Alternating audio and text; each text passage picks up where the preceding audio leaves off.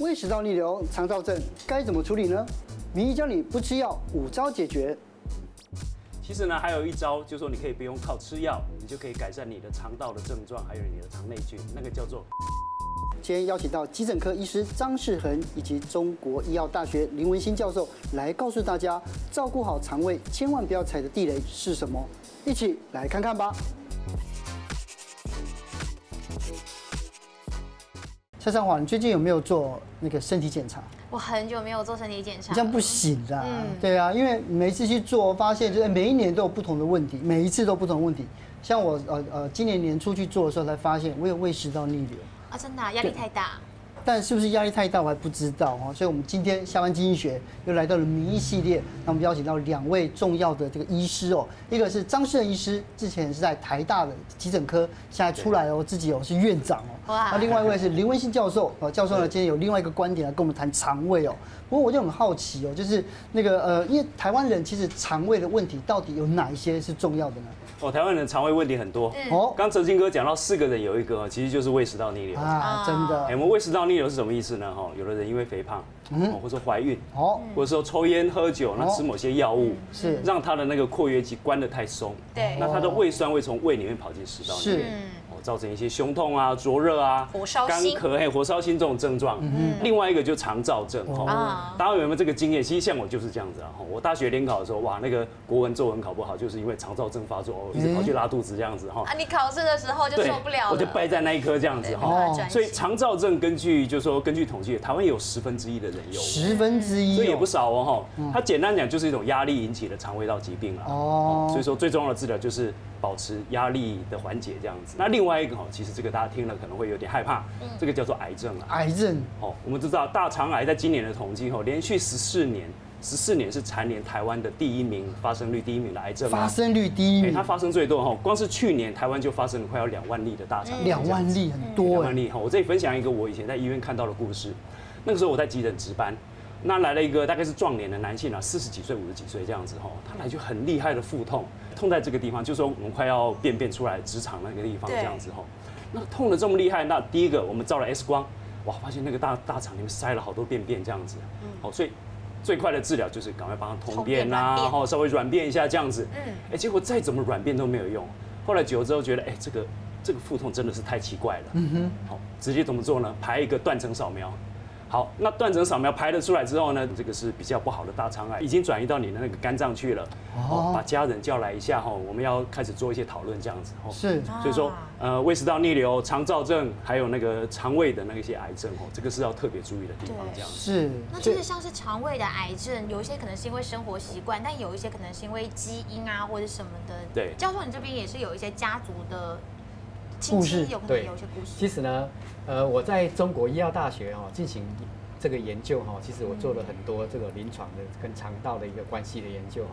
那其实我为什么会做研究？这个起心动念，其实说实话，真的也是我爷爷。我是一个农家子弟，那我爷爷以前都会撒农药啊，自己撒嘛。哦。那那后来我我记得我那时候念大学的时候哈，爷爷常常在那边说他肚子好痛哦，他一下生了哦，胃食道逆流，他吃不下饭，然后又一下子厂长又说他大便大不出来哦，叫我去帮他通便，类似这样哦。那后来呢，医生马上跟我说，我爷爷是胃癌末期。胃癌末期，对，所以已经很早前就有了嘛。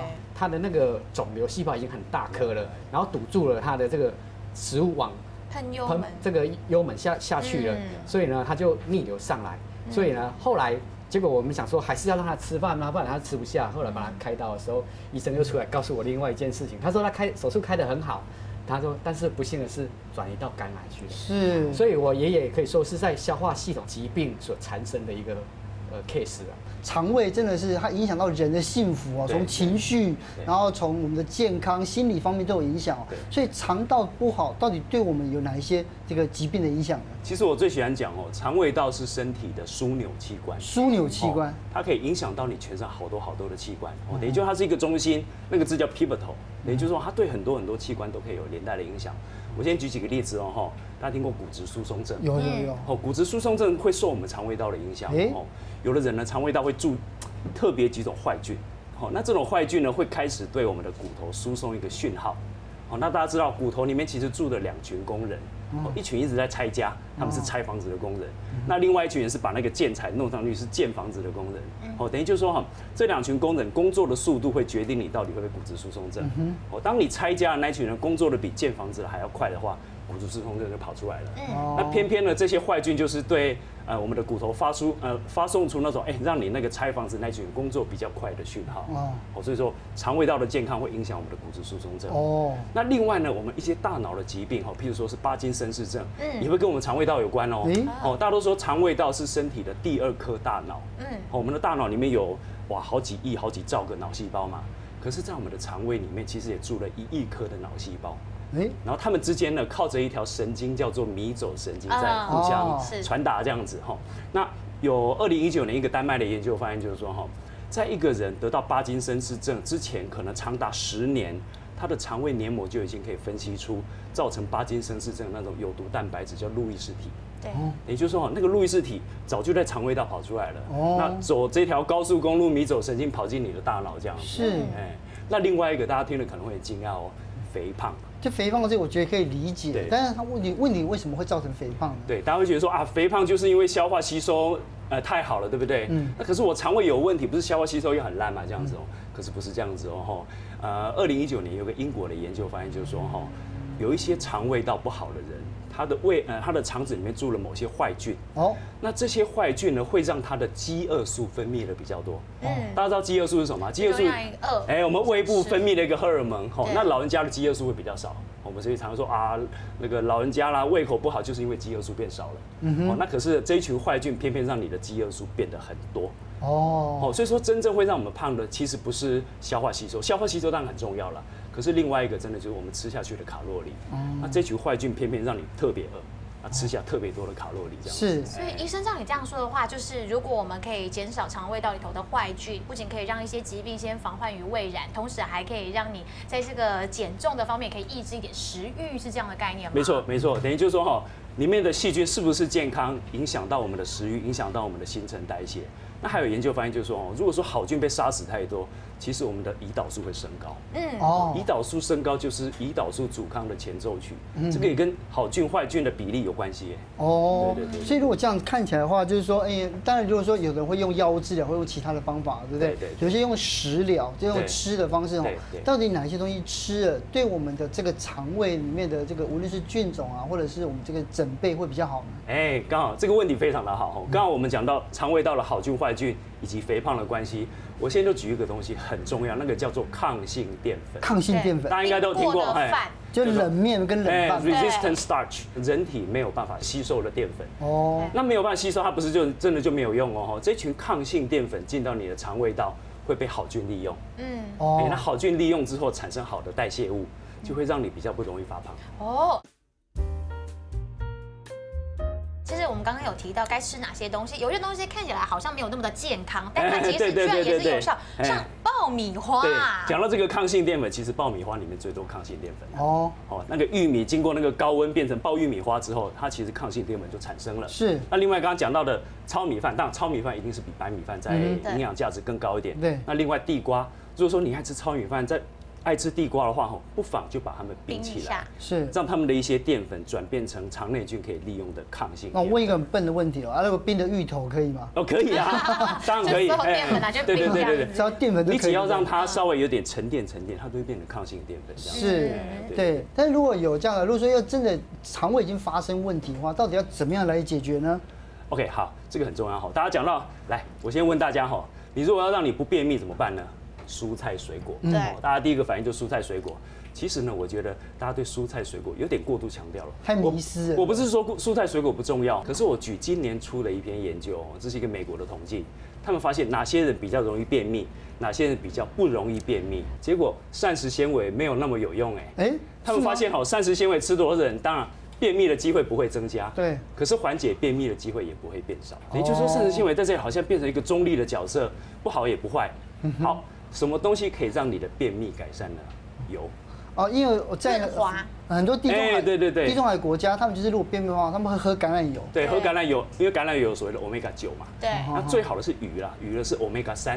哦那 omega 三的话，它是一种身体一定需要的一种所谓的脂肪酸，叫必需脂肪酸。是哦，所以这个研究就发现哦，油脂类吃多的人反而比较不容易便秘，五谷类吃的多的人哦也比较不容易便秘。哦哎，反而跟蔬菜水果没有关系呢。哎好，那大家好奇的就是说，那吃哪些容易便秘？哦，这个就反反过来喽，糖吃太多的人。呃糖吃太多的哎，吃太甜的人容易便秘嗯。那另外一个吃太咸的人，哦，太甜跟太太甜太咸会容易便秘。对。哦，那然后多喝水，当然就是多喝水很重要，对。那另外就是说重重训哈，好，以前有一个研究就是说比较做重量训练的人，还有做有氧运动的人，他们发现重量训练的人肠子里面所谓的肠内菌的多样化比较好。怎么会？哎，我们在说好菌坏菌，一直在讲这个好菌坏菌嘛。对啊其实好菌指的就是一件事，就是说哦你的肠内的细菌的品种非常非常多，对多样化高叫做好菌。哎哦，他们发现重训的人，他的多样化会好过这些爱做像慢跑啊这些有氧运动的人这样子。其实呢，还有一招，就是说你可以不用靠吃药，你就可以改善你的肠道的症状，还有你的肠内菌，那个叫做改善你的睡眠品质。运动量够，其实你的睡眠品质就变得好，这样子。对这个临床上哈，那个我们在临床上看到的案例实在太多太多那。白天跟晚上运动有没有差呢？呃，你不要在睡前两个小时运动就好，尤其是剧烈运动。哦你做缓和的运动可以。那如果当然啊，你的生活如果真的太忙碌哈，没有办法说兼顾这么多的方面，没有办法很有很多时间去重训啊，好好的睡觉。那其实我建议一件事，就是要补充一下益生菌啊。哦，哦，那大家想到哇，益生菌的食物，那不就是优格、泡菜这些食物吗？对哦，当然它们里面含有一些好菌。嗯可是呢，它有一个附带的坏处，就是说，譬如说你优格，你要吃掉很多很多的优格，那个热量可能就太高了。对哦，你才可以摄取到你需要的益生菌的菌数。那当然，泡菜的话，泡菜它有一个问题，就是它太咸太咸，对。哇，哎，等于就是说，你又不想要吃太咸，不想要钠的摄取量这么高的话，其实摄取那个纯的益生菌是另外一个选择了。哦嗯，那教授这边是不是有一些相关的研究跟数据？我们在中国医药大学，我们的医药团队哈，还有临床医师，我们研究了二十几年来，其实我们发现也也是一句话，呼应医师刚刚讲，就是万病之源在肠道，嗯，万病归脾土，医病先医肠。所以其实，在古代就已经发现说，其实我们的肠道是很重要的。那当然以前不知道有肠道微生物这件事情，嗯对，所以像我们实验室就在研究一些肠道的微生物，哈，肠道的有益菌对我们人体功能的改善的一个问题。我举个例啊，流感病毒啦，或者是新冠病毒啦，其实都有发现说，如果投予特殊有效益生菌，可以提升免疫力的这个这个菌株哈，它不但可以改善肠道，也可以提升肠道的这个免疫力系统之外，它也可以提升我们肺脏的一个免疫系统，所以会降低这个病毒感染的一个数量。是，对。对，可是呢，肠道里面有很多的，例如说肚子痛啊，或者是腹泻啊，其实跟肚子的坏菌也有关系嘛，对不对？对那哪一些坏菌会造成这些影响呢？我举一个比较大宗的哈，比如说像大肠杆菌群。大肠杆菌，大肠杆菌群它就是属于在我们实验上，它是属于产气的一个细菌，对哦，它会产生气体，而且它会产生毒素、臭气，哦这就是我们为什么放这个排气啦，或者是排便那么臭的一个主要的原因。嗯那像益生菌呢，它是属于酸酸香香的味道，所以它其实它会让我们肠道菌群会比较好，就像小婴儿有没有？那还在哺乳的小婴儿，他的肠道就会比较健康，你闻它的粪便就比较不会那么臭，尤其是哺乳期的。哦所以呢，其实肠道有很多坏菌都会造成我们身体的伤害，因为重点是它们会产生这个气体，让我们造成这种胀气的现象之外，胃食道逆流之外，它还会也会产生很多毒素，造成我们肠道产生肠漏症啊，或者是很多疾病连锁的反应，甚至发炎等等。对。对对那我之前好像有听过，就是有一些研究，他们是说，其实我们肠道里头呢，如果它坏菌很多，你多补充一些好菌，它就把它的胃食道占满了，那这样坏菌也比较不容易继续留在肠道里头，是这样子吗？其实哦，我们的肠道里面就是一场细菌的拉锯战啊。对。哦，它里面有好菌有坏菌，那有更多的是所谓的中立的细菌。中立的，哦，那这个时候看谁跟中间选民看谁的意见领袖比较大。哦，如果好菌它的意见占的比较占的比较多的优势的话，哦哦，比如说你补了好菌，或者说你的生活习惯很好，让你的好菌占优势，你的疾病就会少这样子。哦，那刚刚教授讲到就是说，哈，大肠杆菌是一个造成我们呃有时候肠胃炎的一个原因这样子。那另外一块很重要就是病毒啦。病哦毒，病毒性的肠胃炎，其实在临床上更多。嗯哦，那这个时候如果说你可以让你的好菌变多，其实你也可以影响这些病毒的优势，让你比较不容易得肠胃炎这样子。嗯，教授也想请问你哦，这个益生菌正确的吃法要把握哪三个重要关键？其实益生菌要在饭后吃最好，饭后在我们吃最好。对，哎，在我以前都们听到是什么早上起床空腹，对呀，对我也是这样听。其实这个是有一些是它有特殊的推论，但是我们是做研究人员，我们还是忠于实验的结果。嗯在如果在饭后吃的时候呢，如果投予益生菌的话，它百分之百可以通过胃酸的考验进入肠道。哦那当然这支菌最后能不能在肠道存活，这是另外一回事。看它的造化它对它能不能吸附在肠道，或者是它在肠道里面它有没有耐胆盐性，好，这是它的一个。的的功能的这个要去筛选，像我们实验室就是要筛选这种耐酸耐胆盐的菌种。那所以呢，饭后吃是比较好的。那饭前吃可不可以呢？其实可以，但是呢，你可能花了很多钱去买益生菌，结果饭前吃的话，我们的实验结果是它会损失一成到全食之间，就是至少会损失一层，这是好状况好一点就。胃酸的关系吗？对，因为胃酸会杀死它。哦，所以其实胃酸本来就是保护我们免于吃进这个呃这个细菌、病毒、脏东西，它会把这些这细菌是杀死。当然，它也包括乳酸菌也会被杀死。那我想要问一下，因为之前喝一些优酪乳，它有什么金球那一种，它会真的让它比较可以抗胃酸？呃，这个进实验有做过，这个就是包埋保护的一个制成。对好所以像我们研究室也会做一些包埋保护的制成。哦所以它包埋保护就很像说，我今天给益生菌，你今天要进去肠道里面战斗了，我给你全副武装盔甲，我给你盔甲，给你我给登月小艇安全帽 对，那它就会保护起来，它就可以抵抗胃酸，所以在某种程度上它是会有保护作用。那益生菌要吃到多少的量才算是足够呢？小婴儿他可能出生，他还只有几公几公斤重的话，那我们建议的剂量其实是一百亿到两百亿之间的一个菌量。那比如说今天是幼稚园小朋友哦，小班呐、大班呢，我们的做实验出来结果是三百亿。三百亿，那像如果到国中以上，包括我们大人啊，或者是长辈啦，那我们都会建议到六百亿以上。六百亿哦。对，其实通常我们都是用体重去换算它的一个剂量的有效性，那再去进行临床测试。那假设今天想要去改善啊，调整你的身体啊，可能为了过敏啊，为了你肠肠胃不舒适啦、啊，那你我就会建议你可以吃更多的剂量没有关系，你可以多吃一点没有关系。多多益善。对，基本上我们有做过实验，就是其实益生菌呢，它是很安全的，它跟饭一样安全。好，那它饭吃了会胖呢。那是另外一个副作用。好，那基基本上呢，在 FDA 呢，它是认定为益生菌跟饭一样安全的东西啊，哦就跟吃饭一样。有的人说啊，我只是要保养啦，或者是说，哎，我我吃了之后我改善很多，我想要还需要再每天吃吗？啊，那我就会跟你说，那你保养的话，你两三天吃一包就好了啊。保养的话两三天吃一包，但是每天吃也可以。每天吃也可以，是甚至在某一些状况你呃你有特殊需求，你可以加倍剂量都没有关系，所以它不会有过量。的问题。不会有过量的问题。